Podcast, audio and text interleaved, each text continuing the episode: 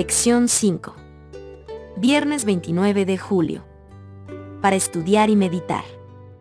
Lee Elena de White, Patriarcas y Profetas, La prueba de la fe, pp 141 a 150. Testimonios para la Iglesia, Alabada a Dios, de 5, pp 295 a 298. Dios probó siempre a su pueblo en el crisol de la aflicción. Es en el fuego del crisol donde la escoria se separa del oro puro del carácter cristiano. Jesús vigila la prueba, él sabe que se necesita para purificar el precioso metal, para que pueda reflejar el esplendor de su amor. Es por medio de pruebas estrictas y reveladoras como Dios disciplina a sus siervos. Él ve que algunos tienen aptitudes que pueden usarse en el progreso de su obra, y los somete a pruebas. En su providencia, los coloca en situaciones que prueban su carácter.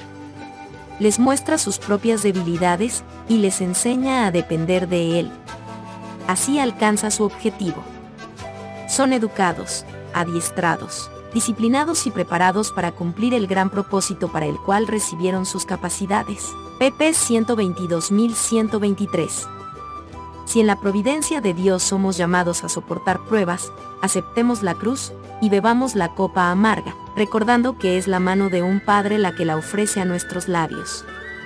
Confiemos en Él, en las tinieblas como en la luz del día. ¿No podemos creer que nos dará todo lo que fuere para nuestro bien?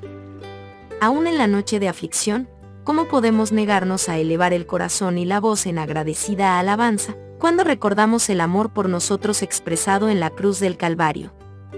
Y 5, 295. Preguntas para dialogar.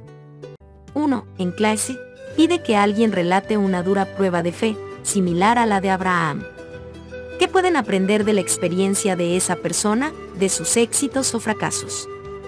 2. Repasen las últimas 24 horas de la vida de Cristo antes de su crucifixión. ¿Qué extremos enfrentó? ¿Cómo los soportó? ¿Qué principios podemos tomar de su ejemplo y aplicarlos a nuestra vida cuando estemos en medio de nuestro crisol?